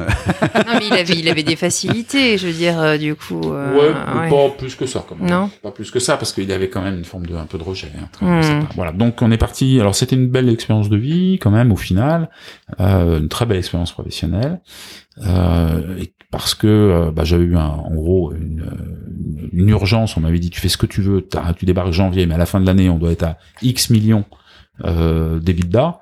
En gros cinq fois, euh, cinq fois ce qui était, ce qu'avait fini l'année précédente. Et la seule chose que j'avais demandé, c'était euh, est-ce que j'ai carte libre? Oui. Oui, total. Donc j'ai fait toutes les bêtises possibles et inimaginables. Et dans il y en a qu'on foiré, mais il y en a quelques-unes qui ont marché. Dans, dans ces fonctions-là, tu avais euh, dans un aspect de, de, de ta prise de fonction qui a été en fait la refonte de la politique RH, Entre autres. entre autres. Euh, Est-ce que tu peux nous expliquer euh, en quoi ça a consisté euh, Parce que bon, tu, tu dirigeais euh, deux centres de culture de tabac avec euh, 2000 employés. Et euh, on voulait savoir en fait euh, comment tu avais géré euh, l'aspect humain aussi. Bah, dans, dans le cadre du projet d'entreprise, et puis surtout pour remettre un petit peu tout le monde, euh, je vous rappelle que la boîte était en grève, hein, donc euh, pour remettre, bon, fallait essayer de comprendre pourquoi, euh, fallait un peu objectiver tout ça, et dans le dans le projet d'entreprise, qui, alors en arabe, ça avait une belle sonorité, en, en français ça sonne pas bien, mais c'était notre développement, notre avenir. D'accord?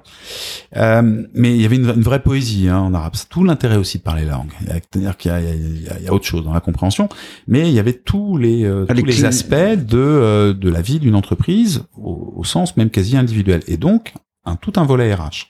Et donc, ce volet RH, il consistait à plusieurs choses.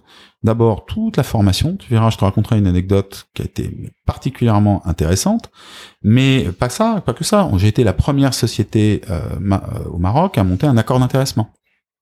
Ça n'existait pas, d'accord? Donc, euh, donc, mais tout ça avec une logique.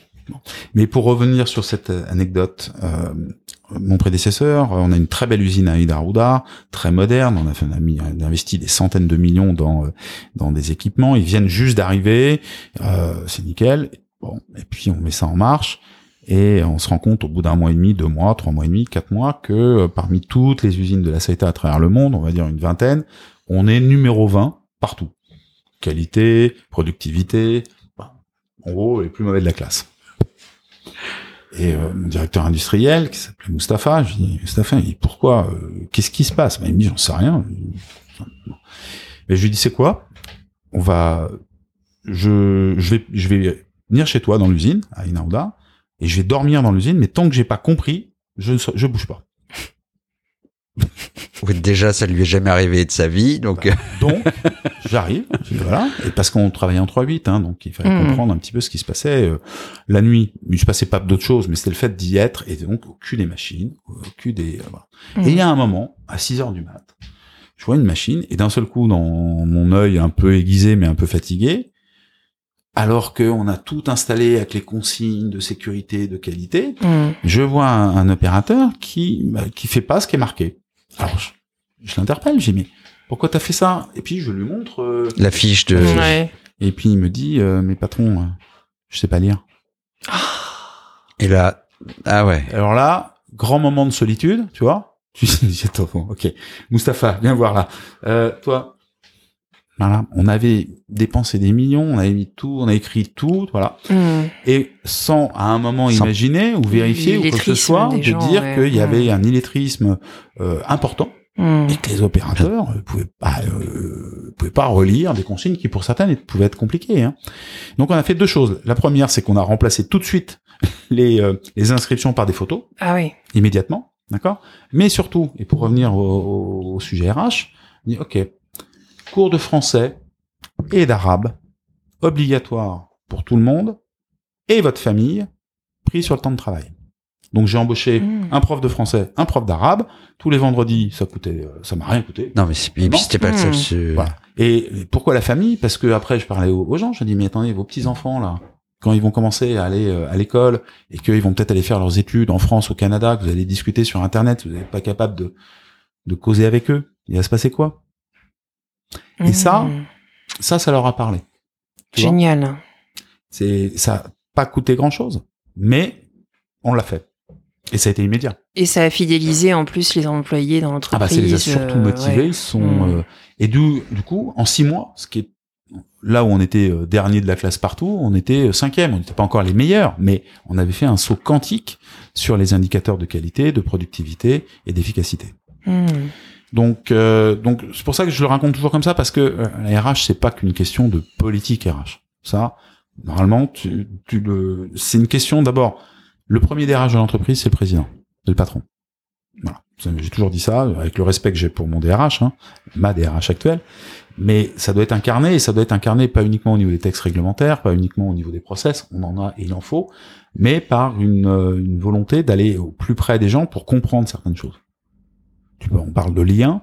Le lien, c'est pas euh, bah, le lien, il faut le tisser. Tu vois?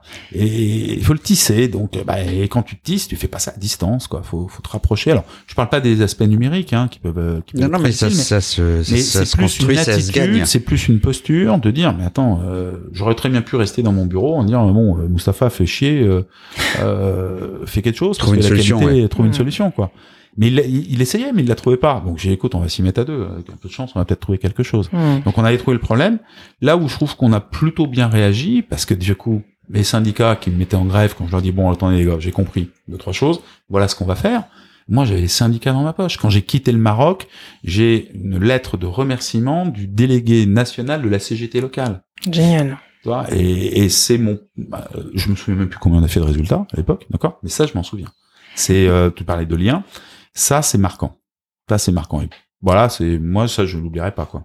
Je l'oublierai pas. Et puis, on est toujours potes.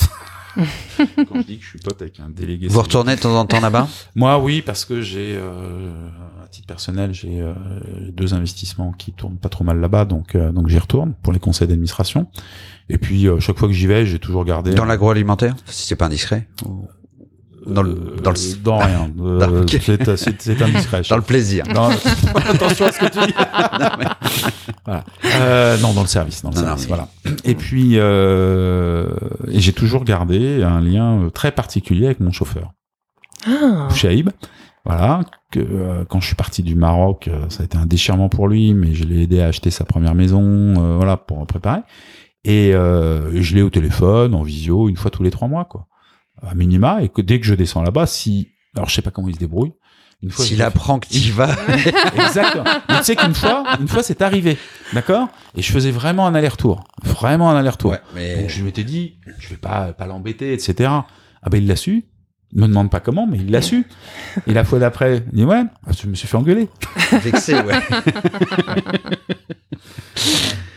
Bon, Et alors après, donc euh, tu quittes euh, à ce moment-là, tu c'est la, la dernière. hein. On aura essayé. C'était on aura essayé. Attendez, je viens d'une 48. Aïe, aïe, aïe. On aura essayé. On se voulait, on avait envie de déménager de, de lieu pour faire un lieu un peu plus sympa, mais en fait, on vraiment va. Bref. Alors, donc.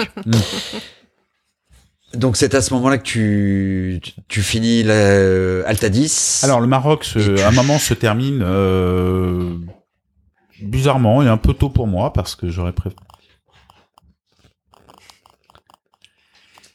Donc euh, oui, l'aventure marocaine, marocaine pardon, se termine euh, un petit- tout petit peu plus tôt que prévu dans la mesure où Altadis a fait l'objet d'une euh, d'une OPA D'une hostile OPA, ouais.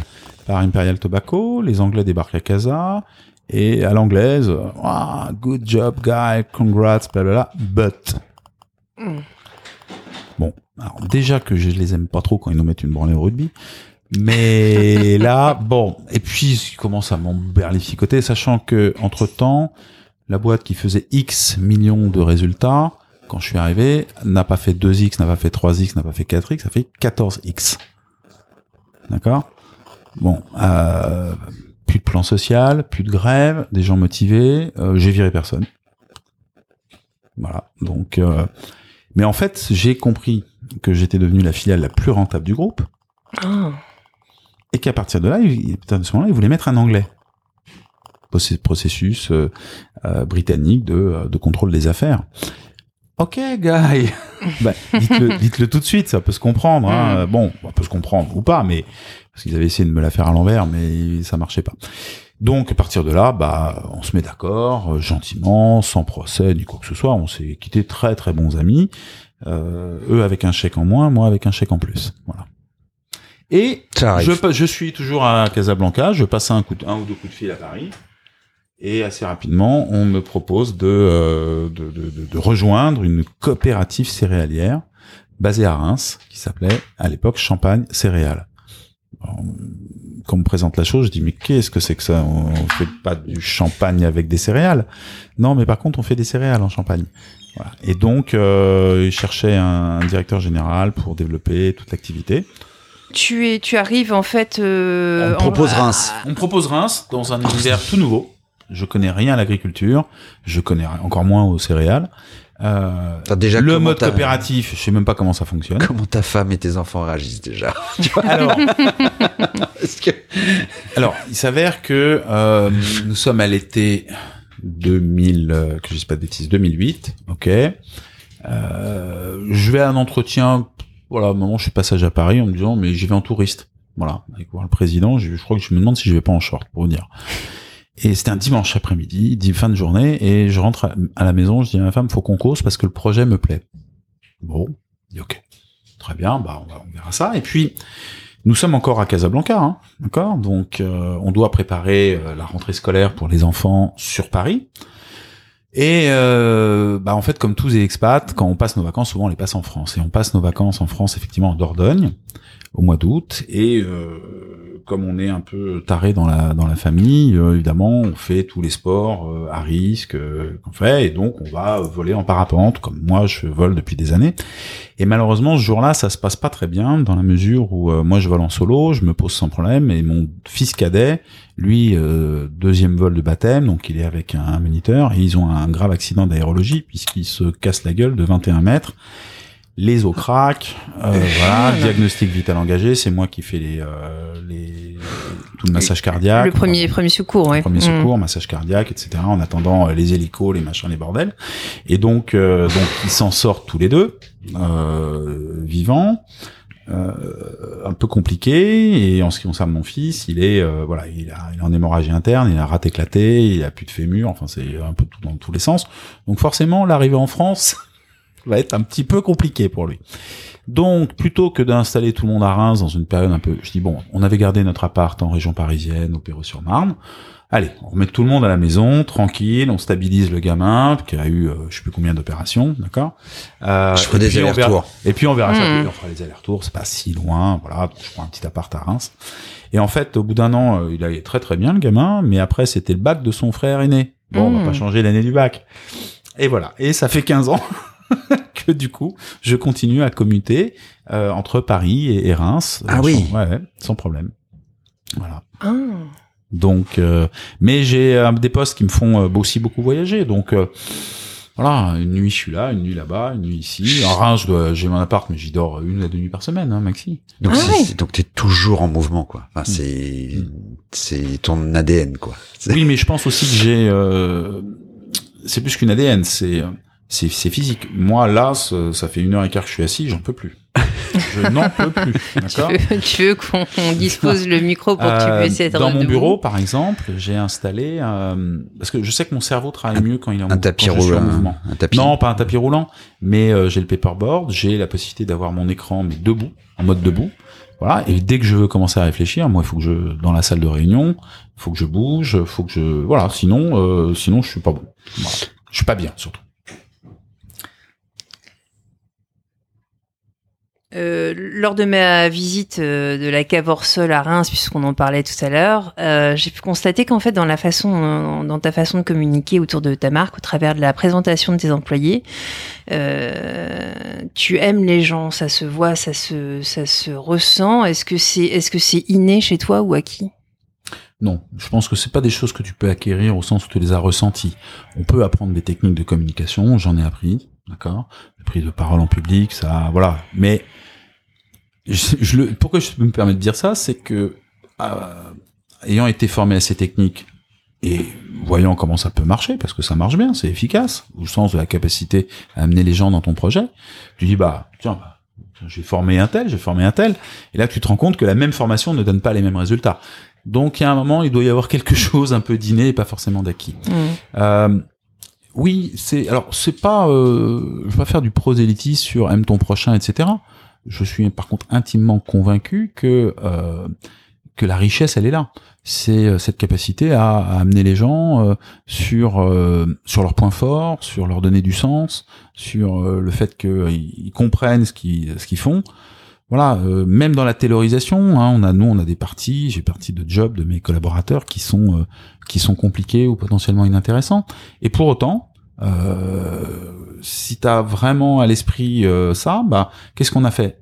Depuis euh, trois trois ans et demi Tout le monde est interchangeable dans l'entreprise, pratiquement. D'accord? C'est-à-dire quelqu'un qui travaille à l'habillage peut passer en cave, peut passer en cuverie.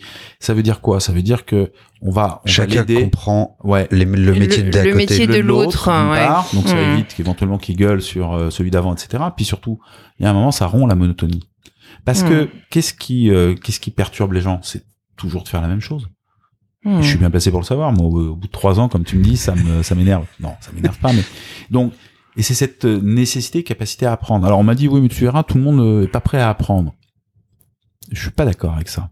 Je pense que tout le monde est prêt à apprendre, pas forcément de la même façon, pas forcément à la même vitesse. Et souvent, les gens n'en ont pas conscience que ce qui nous fait lever le matin, c'est apprendre. Alors, peut-être apprendre à faire de la, à aller à la pêche, peut-être apprendre à faire autre chose et pas forcément à travailler. D'accord. Mais c'est ça le vrai moteur. Mmh. Parce que si tu, si on fait un peu de philosophie, dans pourquoi on est sur Terre, etc. Bah, il y a un moment, c'est pour, euh, euh, on se demande ce qui va se passer après, après la mort. Qu'est-ce qui se passe après la mort? Bah, on n'en sait rien. Et mais par contre, on est, on est tous pareils. On voudrait survivre. Et comment on survit? En transmettant. Cette notion de transmission, Mmh. euh, c'est ça qui fait que moi, mes parents sont malheureusement plus là, mais ils m'ont transmis des choses. Je les ai toujours à l'esprit. C'est ce fameux lien, d'accord? Mais pour transmettre, encore faut-il avoir quelque chose à transmettre. On, on va, on va. On va évoquer thème, la, on- la transmission on- après. ouais. Hmm. qu'on qu'on Ça a fait partie de nos questions évidemment aussi. noté Mmh. euh, dans ton parcours de vie et euh, dans nos dans notre compréhension. Donc euh, c'est c'est c'est agréable à entendre. Euh, tu tu Oui. parlais de différence et de de ta visite. je Oui, prie. oui, en fait, euh, lors de la dégustation, on, on a vu qu'il existait de nombreux verres en fait pour déguster le champagne. Euh, lequel préfères-tu et pourquoi? Alors, moi, je préfère les verres à vin. Alors après, il y a différentes marques. Je ne veux pas rentrer dans tous ces détails, mais euh, même avec Non, on parlait de forme. hein. Ouais, de Mm. forme. Non, mais on appelle ça des, des, des, des verres à vin, dans, pour que tout le monde comprenne à peu près, c'est-à-dire un cul un peu plus large, d'accord, et un bord un peu resserré, ce qui permet euh, une meilleure, un début d'oxydation du liquide, donc en gros un échange aromatique qui permet de faire sortir justement les arômes et puis de les concentrer avec un, un bord qui se resserre pour que ton nez puisse d'emblée plus facilement ressentir ce qu'il y a à ressentir. Et donc d'ailleurs, euh, moi j'ai changé toutes mes coupes de champagne à la maison, il n'y a plus de flûte, il n'y a plus de coupe, il y a que des verres entre guillemets à vin pour le champagne. Mais par- c'est intéressant ce, ce, ce verre parce que euh, là j'ai lancé une historienne sur, sur l'histoire, je voudrais comprendre euh, parce qu'on dit que le champagne est né sur le sein de la Madelon ou de la Pompadour, pardon. Euh, Euh, voilà. Marie-Antoinette. Marie-Antoinette, bon, le- Voilà. C'est c'est Ok. la fameuse coupe grand-mère en fait. hein. Après, on est passé aux flûtes. Pourquoi on est passé aux flûtes? Et donc, j'ai demandé à une historienne de me de, de, de, de, de me trouver les raisons euh, qui amènent à déguster le champagne au fil peut-être des, des dernières décennies dans des verres qui n'ont strictement plus rien à voir entre eux. Voilà. Euh, Qu'est-ce que ça veut dire de la façon de déguster le produit, de l'appréhender? La recherche est en cours. Ah ouais. On pourra avoir la réponse euh, Bah, dès que tu l'as. dès qu'elle me l'aura donné. Et potentiellement, ce qui m'intéresse, c'est euh, et là, c'est le mathématicien, c'est de dire si on vient de là, euh, on est là aujourd'hui, demain on sera, on sera là. Donc, euh, c'est quoi le prochain verre? Tu les as modifiés, ces verres. Mm. Est-ce que tu pourrais nous expliquer euh, comment et pourquoi? Alors, euh, il s'avère que euh, beaucoup de gens, quand ils dégustent un champagne, peuvent la première réflexion qu'ils font souvent, c'est soit il y a, la bulle est trop grosse, soit elle est trop fine, soit il y en a pas beaucoup, soit il y en a assez. Alors évidemment, euh, le quand il déguste chez moi, il dira c'est génial, la bulle est fine et légère. Bon, dit, oui effectivement, Isabelle dans son processus de tirage et de prise de mousse, Isabelle Tellier, Tellier, qui est chef de cave, chef de effectivement, euh, fait en sorte d'avoir une bulle plutôt fine. Mais je finis par leur, leur dire, écoutez, 90% de la bulle ne dépend malheureusement pas de son talent, mais de votre verre. Ah bon? Je dis oui, oui, un verre parfait ne fait pas de bulle. Parce qu'en fait, la bulle est créée par le contact du vin gazeux Avec- avec, une aspérité. Et donc, si le Ou verre est parfait, c'est-à-dire, quand je dis parfait, et les verres qu'on recevait étaient parfaits, au sens d'un verre à vin, d'accord? Et surtout très propre, bah, tu dégustes, tu prends ton champagne, il n'y a plus de bulles. C'est, c'est, c'est, c'est, c'est Des- choquant hein, au démarrage. Hein. Et donc, c'est ouais. très déstabilisant.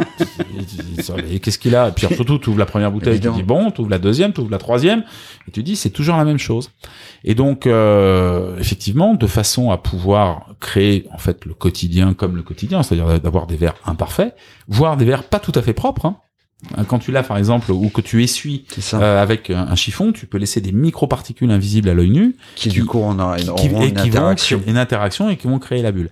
Nous, on les a donc modifiés euh, avec un diamant où euh, au centre de, du, du verre, on a fait une légère petite croix avec un diamant pour justement créer cette aspérité et créer la bulle. Génial. Et du coup, euh, sur- de- comment tu collabores avec euh, ta chef de cave? Alors, on collabore euh, quasi euh, quotidiennement. Vous connaissiez non, non, non, non, non. Moi, je, donc j'ai eu la chance de rentrer euh, euh, comme président de la maison il y a, il y a trois ans maintenant. Euh, T'arrives là euh, par euh, ah, moi, je par un par tes rencontres de Reims. de- Oui, oui, par un concours de circonstances. J'avais, je m'étais demandé, vu mon grand âge, s'il était pas temps que je retourne skier. D'accord? Donc j'avais fait le tour de mes 12 ans dans la coopérative céréalière Vivesia. Et donc je m'apprêtais effectivement à aller refaire plein d'autres choses, euh, mais surtout à aller skier. Et puis euh, je- on m'appelle un jour, et euh, c'était Philippe Béjot, le, donc le président et le directeur général du groupe Lançon BCC euh, Champagne-Chanoine. qui est donc la maison mère de Voilà.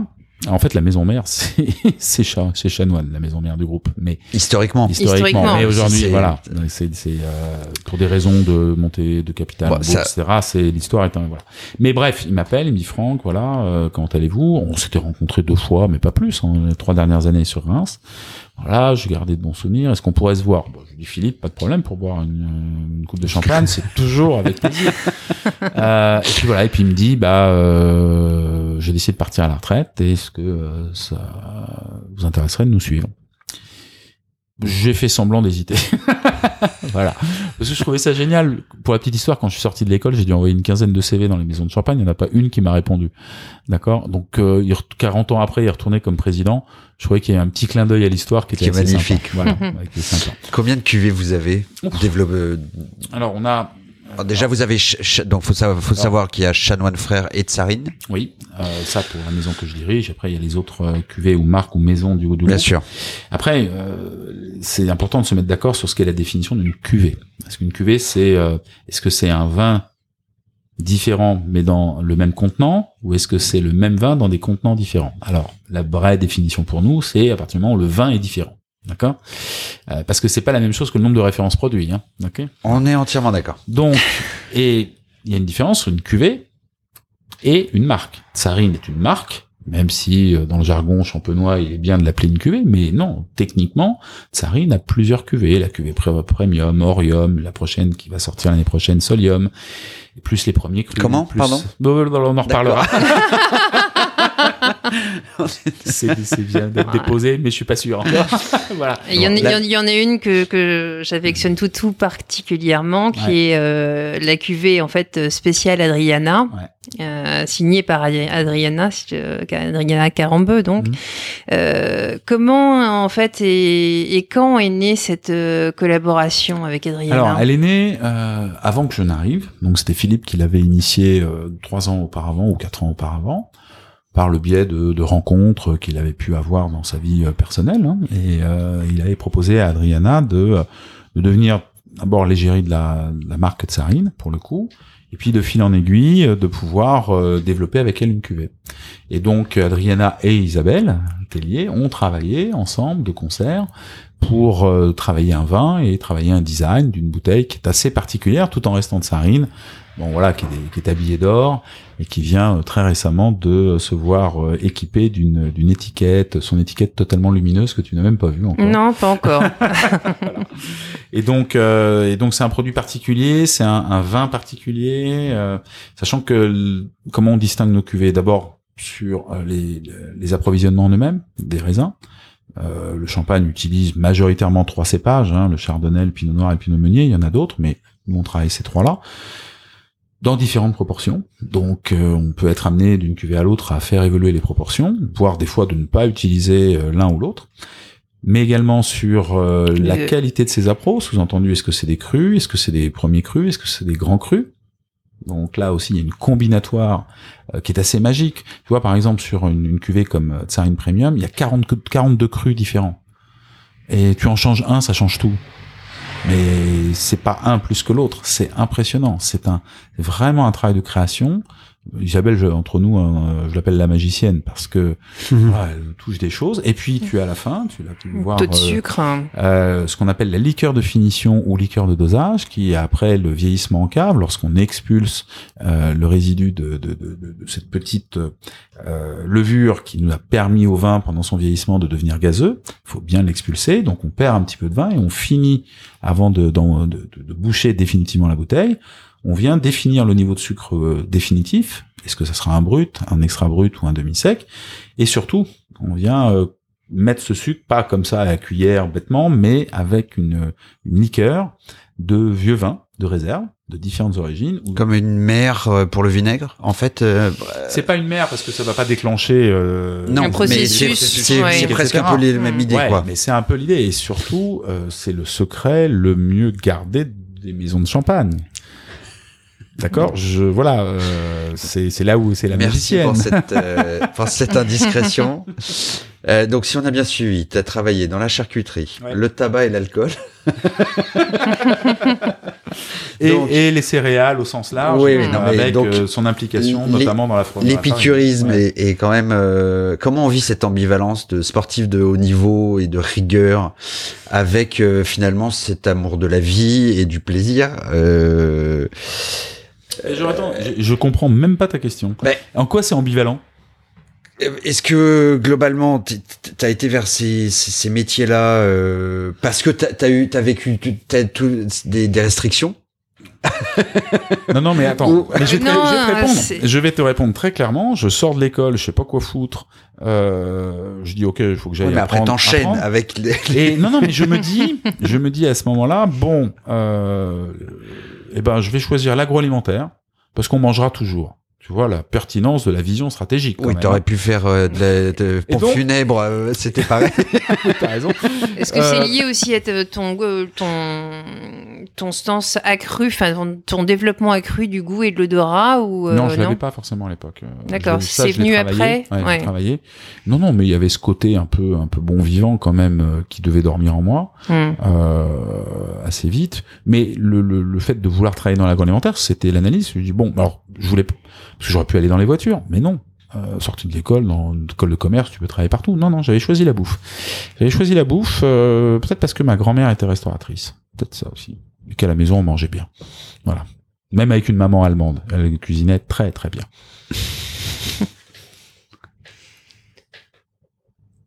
Tu sembles avoir été en fait euh, toujours en, en mouvement, avoir pris euh, de nombreux risques, euh, tant euh, physiques euh, que professionnels. Enfin, physique, euh, je dis ça parce qu'on on a lu que tu avais eu 14 fractures quand même.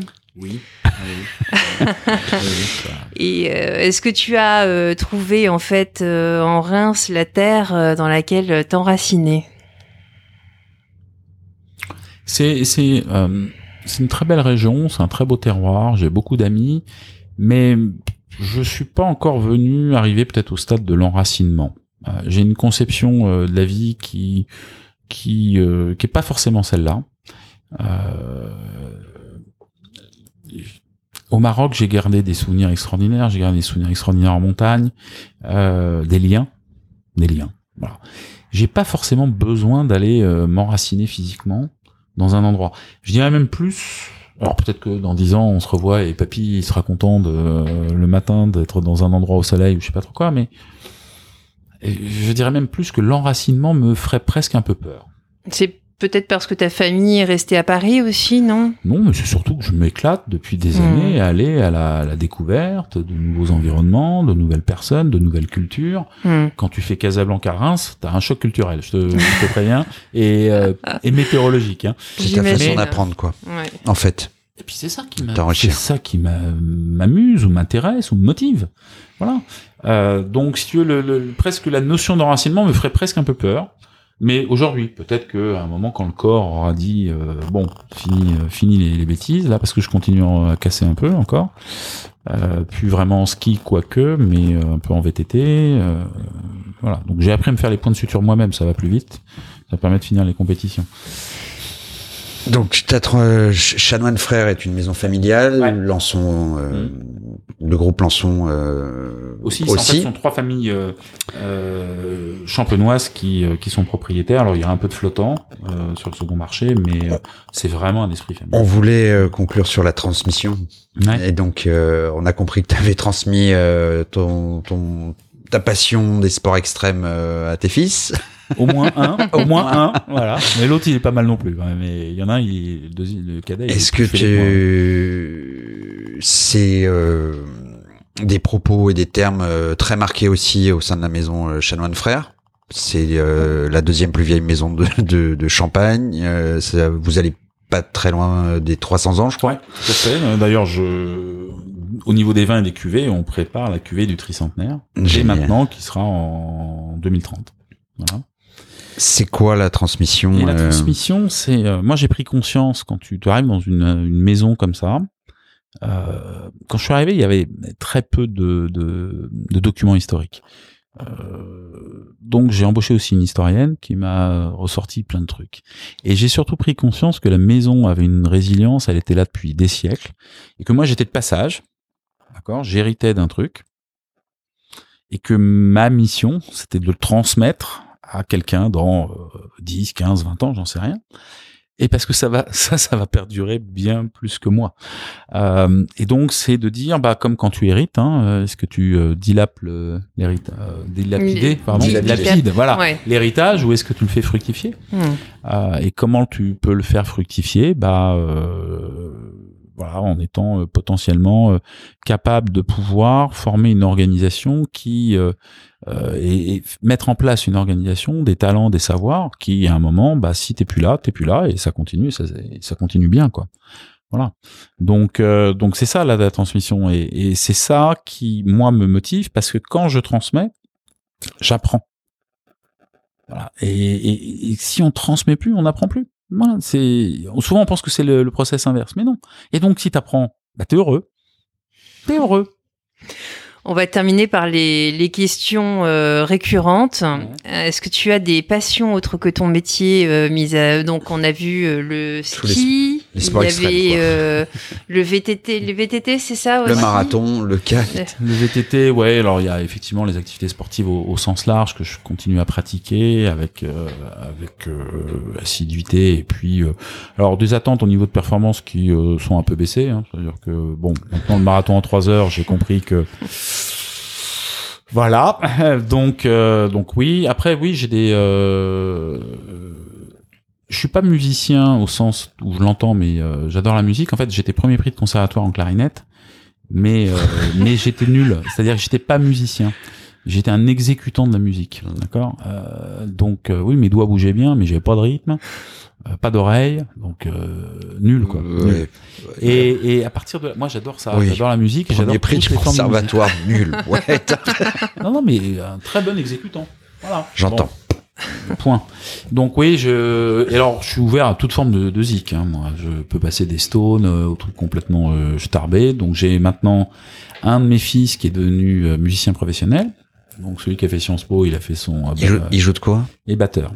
Et batteur depuis l'âge de 8 ans, 9 ans, je crois. Puis il y a il y a 2 3 ans, il a fait son coming out professionnel. Euh, ça a arrêté son métier de consultant super bien payé pour dire ma vie c'est pas ça, je vais aller taper sur des bambous. Le jour où il m'annonce ça, peu comme dans le sketch de Muriel Robin, tu dis, t'es sûr? Puis je me rends compte qu'au bout d'une heure et demie de discussion, c'est tout sauf un caprice, que c'est quelque chose qui est mûri, qui est travaillé, qui est préparé, et donc, euh, donc on est à Donc, fond soutiens. Soutien. C'est un bosseur parce qu'il a appris à bosser, lui. Euh, donc euh, dans son plan, euh, il a été, il a, il a passé le concours du euh, Conservatoire national de Paris qu'il a réussi. Donc euh, Waouh. voilà, ça prouve quand même déjà un certain niveau, mais aussi une capacité à faire un réseau. Donc, euh, voilà, donc la musique au sens large euh, est quelque chose qui m'intéresse beaucoup. Et puis euh, j'ai une euh, comment dirais-je, un- un truc qui m'intéresse beaucoup. Voilà, c'est que je suis mathématicien. Donc il y en a qui jouent au golf. Euh, moi, je fais des équations. Oh, génial. Donc, euh, à ce titre, euh, moi, je fais partie de club de, de matheux. Euh, et quand, euh, pour la petite histoire, vous allez voir le lien, parce que il y a des fois on fait des choses, on se demande à quoi ça sert. Euh, mais 2020, euh, tout début janvier, là, on entend parler euh, d'une pandémie en Asie, un truc un peu bizarre. Euh, nous, pour nous, une pandémie, c'est une série, d'accord? Donc forcément, Mm. on se met en mode euh, information, data, modélisation, Algo. euh, algo, exactement. Et, euh, et dans le club de mathématiciens dans lequel je, je suis, euh, il y a des tronches. hein. Moi, je suis, euh, je suis le dernier de la classe. hein. ça. Ils avaient Ah déjà ouais, non, pris, ils avaient déjà Comme pour la prédit clarinette. le, ils avaient déjà prédit les- la pandémie. Non, alors, on- on n'est pas encore Non, là. sur Euh, là, on est là, on est sur l'analyse, mais on sent bien quand même que euh, bah, c'est simple. hein. tu prends une- Le tu prends modèle un- mathématique. mathématique, il te dit ça va pas sentir bon cette histoire. Et, euh, et du coup, on est euh, est aujourd'hui grâce à un des mecs qui est dans notre euh, dans notre club, qui est euh, vraiment une tronche, vraiment une tronche, hein, euh, Institut Pasteur, etc. Euh, on, on contribue au comité scientifique à l'alimenter avec des modèles mathématiques prévisionnistes. Et donc, ça nous a permis quand même de globalement recommander à l'Élysée à Matign- Matignon un confinement parce que à ce moment-là, bah, comment tu casses une série en maths, euh, c'est pas compliqué. Hein, il suffit de, mettre de l'espace entre les variables. Donc, euh, et puis de leur dire, mais vous inquiétez pas, normalement le 11 mai, on aura pourrait déconfiner. Le 8 mai, on avait dit, on devait confiner le 11 mai. Euh, et la deuxième, la troisième et la quatrième, on s'est pas gouré d'un jour dans nos modèles. Alors on ne donnait pas l'heure, mais voilà. Et comment s'appelle le, le, le club de mathématiques? Ah ah. Ok. Bon, si, si, Donc, et, et ça m'a permis, tu vois, le rebond, c'est que euh, fort de cette information-là, euh, tout début euh, février, de pouvoir mettre en sécurité tous mes collaborateurs. À ce moment-là, il y avait des masques. À ce moment-là, il y avait du gel hydroalcoolique, d'accord. Euh, de revoir toutes les positions sur les postes de travail qui pouvaient en être en promiscuité. Et donc, on n'a eu aucun cas. Génial. dingue. Voilà. Sinon, euh, toujours dans les questions récurrentes, euh, avec euh, quelle personne euh, tu aurais aimé ou tu aimerais euh, créer un lien? Vivante ou, ou, Ou- ou morte. Ou morte, oui. Alors, alors il y en a un mec que j'aurais bien voulu rencontrer. Il s'appelait Jésus.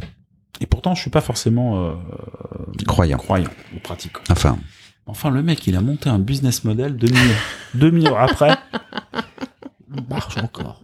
Le best-seller au niveau des, au niveau, au niveau des livres, c'est vrai que la Bible, c'est quand un même peu un peu. Donc c'est ton livre, euh, C'est un peu le gimmick. Non, mais c'est un peu le gimmick. Mais euh, euh, voilà, je pense qu'il y a des gens de ce type-là qui euh, qui forcent le respect et euh, j'aurais bien aimé comprendre c'était quoi la motivation profonde. Alors pour être un peu moins mystique, un mec comme Gandhi aussi, c'est voilà, c'est des gens que euh, bon. Voilà. Après, si euh, pour être un peu plus euh, léger. léger. voilà. Il y a un mec que j'ai dé- détesté pendant des années, euh, jusqu'à le voir sur scène, et il m'a complètement retourné, c'est Mike Jagger. Hmm. Voilà. Ce mec-là, j'étais, j'étais cet été euh, par hasard. T'étais Beatles plutôt que Eh ben, Stones. exactement, j'étais Beatles plutôt que Stone, tout à fait. Et donc, euh, et euh, ma femme m'a traîné presque de force à l'exposition, euh, il y a Des au stade salades. Vélodrome, voilà, à Marseille. Et j'en suis ressorti, mais alors complètement euh, azimuté, en disant putain, ce mec-là, j'aurais bien aimé discuter un peu avec lui, euh, parce que euh, voilà, il y avait, il y avait quelque chose de particulier. Voilà, si on veut être un peu plus léger. Euh, Est-ce que tu as un livre de chevet? Euh, pas qu'un, non, j'en ai, non, non. Alors moi, je lis, euh, je lis dans plusieurs langues, donc. Ou un euh, auteur. Non, Non. Euh, non, parce que euh, justement, je veux pas rentrer dans les. Dans, alors, j'ai des livres qui, il y a des livres qui m'ont marqué, bien évidemment. Hein. C'est plutôt Euh, dans ce sens-là. Le... Hmm. Ouais. Mais il y a un livre qui m'a marqué euh, quand je l'ai lu, et c'est marrant parce que j'étais à des années-lumière de m'imaginer qu'il pourrait m'être utile un jour professionnellement parlant. C'est Le Parfum de Patrick Suskind. Ah oui, merveilleux. Voilà. Et, puisque on parle des liens, alors là, comment créer les liens sur l'invisible? C'est, vous avez quatre heures. hein. Non, et puis c'est effectivement c'est très très proche de le cigare, c'est pareil. Il y a trois, il y a- on parle en tiers aussi que note de, de cuir, de tête et de donc euh, non non il y a, et, l'alcool c'est pareil. C'est vraiment euh, Donc ça, c'est vraiment un livre qui m'a marqué. Après, il y en a d'autres, mais ils ne viennent pas comme ça instantanément à l'esprit. J'ai pas révisé, hein. désolé. non, Et- non mais Y a-t-il un mot ou une phrase qui a changé ta façon de voir la vie? Connais-toi toi-même et tu connaîtras les dieux. deux.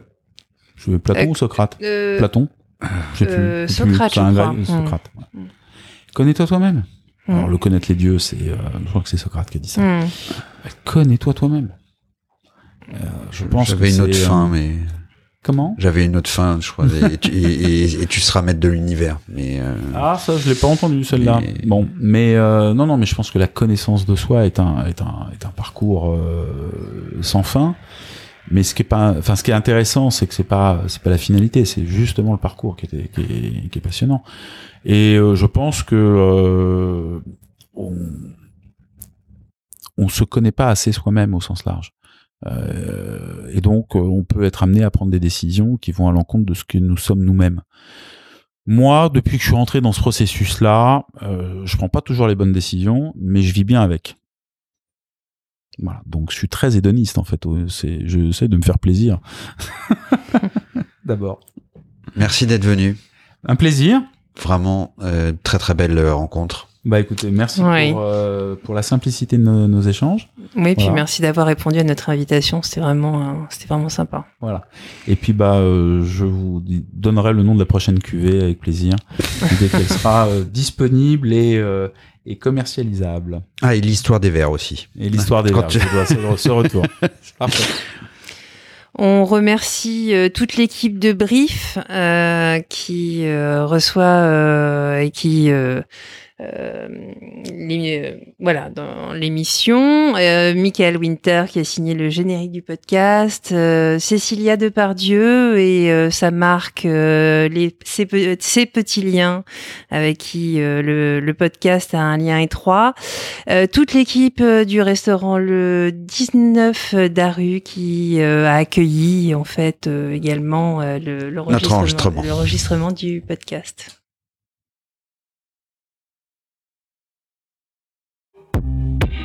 Vous avez écouté les petits liens. Nous espérons que cet épisode vous a plu, vous a ému, fait rire, bref, qu'il vous a procuré du plaisir et l'envie d'écouter les suivants. N'hésitez pas à vous abonner si ce n'est pas encore fait et à partager cet épisode. Vous pouvez également nous mettre une bonne note et nous laisser vos commentaires auxquels nous ne manquerons pas de répondre.